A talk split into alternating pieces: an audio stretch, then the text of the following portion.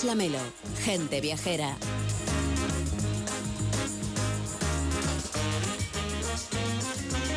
Y apenas faltan nueve meses y medio para el 26 de julio, fecha de la inauguración de los Juegos Olímpicos de París 2024. Será la tercera vez que la capital francesa acoge el mayor evento deportivo del mundo y se enfrenta a esta recta final de la preparación con el optimismo de quien sabe bueno, que está creando algo único. El pasado 20 de septiembre tuvo lugar en la residencia de Francia de Madrid la primera presentación mundial a la prensa de las oportunidades que ofrece un acontecimiento como este, la celebración de unos Juegos, tanto olímpicos como paralímpicos, para el mundo del turismo. Ahí estuvo, claro, gente viajera.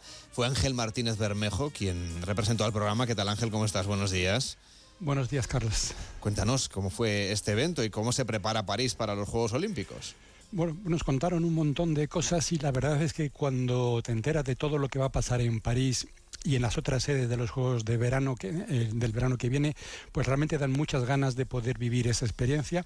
Bueno, por supuesto todos sabemos que los Juegos son siempre una oportunidad de la ciudad y del país organizador de rendir homenaje a su historia y patrimonio, pero parece que París 2024 va a elevar este principio básico a alturas nunca vistas.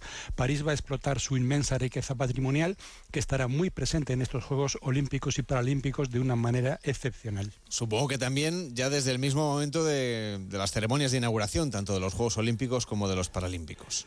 Eh, sí, porque eh, normalmente van a sacar las, las ceremonias a, a, la calle. Normalmente en un estadio, por muy grande que sea, ahí tienen, puede, pueden entrar 60 u 80 mil personas, pero eh, en las ceremonias en el exterior van a ser unas ceremonias de apertura realmente al mundo. Por ejemplo, la de los Juegos Olímpicos el 26 de julio se hará a lo largo de 6 kilómetros a lo largo de las orillas del Sena y la de los Paralímpicos el 28 de agosto desde los Campos Elíseos hasta la Plaza de la Concordia. Y se calcula que a la primera podrán asistir hasta 600.000 personas con acceso mayoritariamente gratuito. Un encuentro del deporte, del patrimonio en París como ejes principales de estas sorpresas agradables que está preparando como cualquier otra ciudad ¿eh? cuando acoge Juegos Olímpicos. Quien tenga suerte de ir por allí pues podrá verlo en directo porque esta vez la ceremonia va a estar abierta al público, no dentro de un estadio.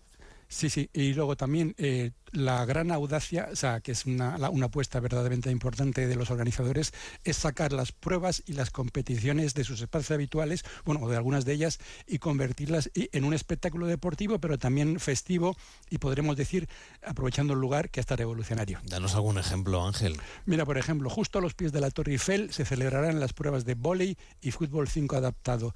En el Gran Palais en las pruebas de taekwondo y de esgrima en la explanada norte de los inválidos, justo al que es el, este, el antiguo hospital que alberga nada menos que la tumba de Napoleón, se celebrarán las pruebas de tiro con arco y, ahí además terminará el maratón que habrá empezado en el Hotel de Ville y pasará por Versalles. En Versalles también se celebrarán pruebas de hípica y pentatlón. En el campo de Marte, también cerca de la Torre Eiffel, pues otras pruebas de judo, etcétera. Pero algo que realmente me fascina, la Plaza de la Concordia, con toda su historia, acogerá los deportes urbanos, el skate, el breaking, el baloncesto 3x3 el BMX Freestyle allí entre Palacios y Jardines, junto al obelisco egipcio y el Sena. De esta manera, las actuaciones de los atletas se verán magnificadas por el entorno y además, además proporcionarán imágenes nunca vistas que combinarán deporte y patrimonio de una manera seguramente inesperada y podemos apostar que será algo sorprendente y excepcional. Yo ya me estoy imaginando todo lo que nos estás contando con esa imagen del patrimonio de fondo. La verdad es que para la televisión está muy bien pensado y también para las redes sociales. El patrimonio histórico de París va a ser el escenario de estos Juegos, pero también el patrimonio natural de Francia. Sí, por ejemplo, bueno, hablamos de París 2024, pero en realidad es casi Francia 2024, porque muchas competiciones lógicamente tienen lugar en otros lugares. Pero, por ejemplo, en la Rada de Marsella se inaugurará un puerto deportivo olímpico que llevará los Juegos Olímpicos al Mediterráneo. Pero si de escenarios naturales hablamos, pocos serán comparables a Teaupó, en la costa tahitiana, donde se celebrarán las pruebas de surf.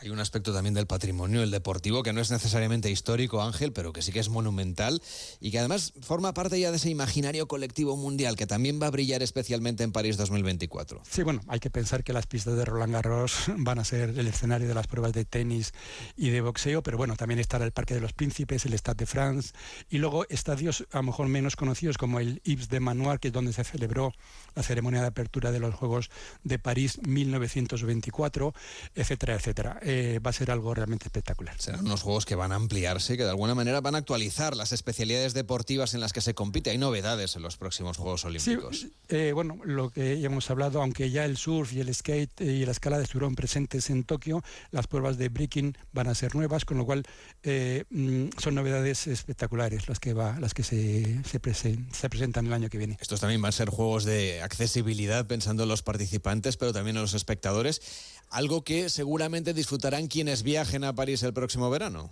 Sí, por supuesto. Eh, los juegos siempre, y, entre por supuesto París, lo que quieren es dejar un legado y por tanto se preocupa de los grandes temas sociales.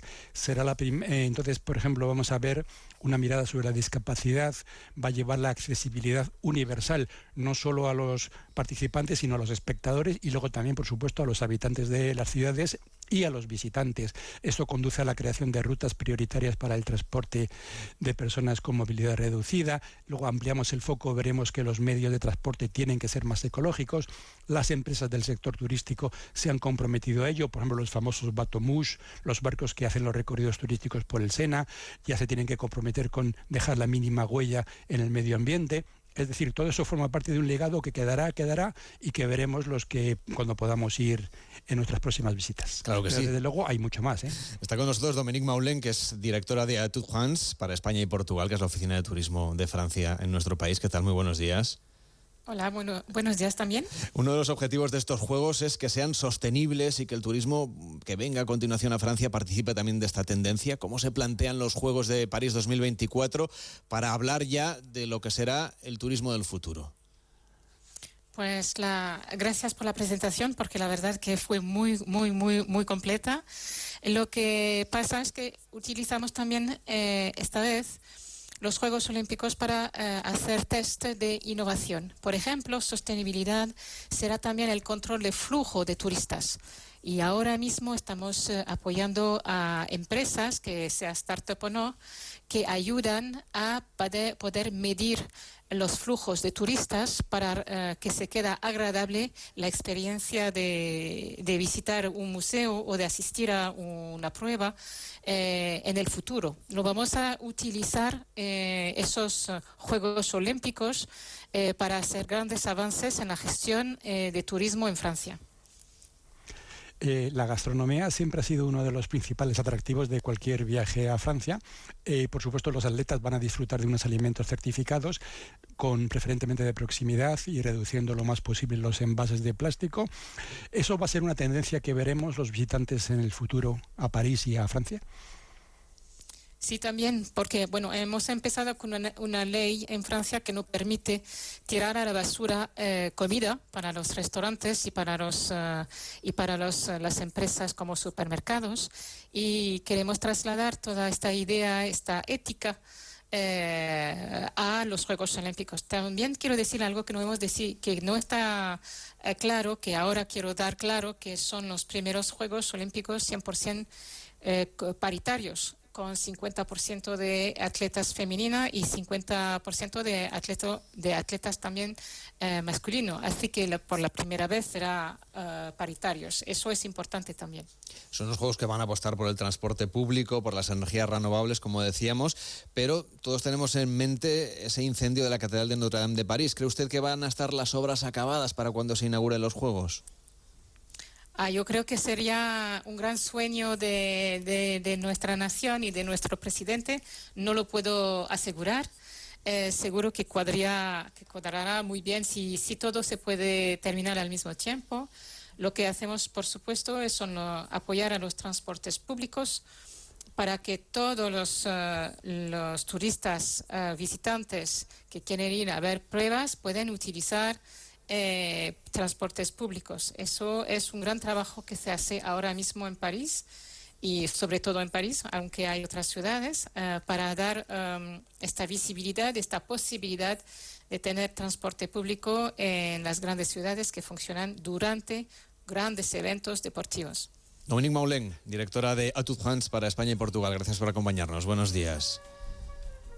Gracias. Ángel, la verdad es que tenemos esta excusa para, para, viajar a París, pero, pero no nos haría falta porque siempre es una ciudad imprescindible. Un día vamos a, a, plantearle a los oyentes un viaje diferente por la capital, ¿te parece? eh, próximamente podemos hacer muchos viajes, todos podemos hacer muchos viajes a París continuamente y, realmente con, motivos y con temáticas muy distintas y, y lo bueno es que siempre serán fantásticos. Ángel, hasta la próxima semana que te vamos a tener con nosotros en los especiales desde Cataluña. Que vaya bien, muy buenos días. Un saludo. Llegan las noticias, nos cuentan qué es lo que ocurre en el mundo, pendientes de lo que está pasando en esa manifestación en Barcelona y desde luego que después de ponernos al día de todo, seguimos viajando aquí en Gente Viajera como hacemos habitualmente. Hasta ahora mismo.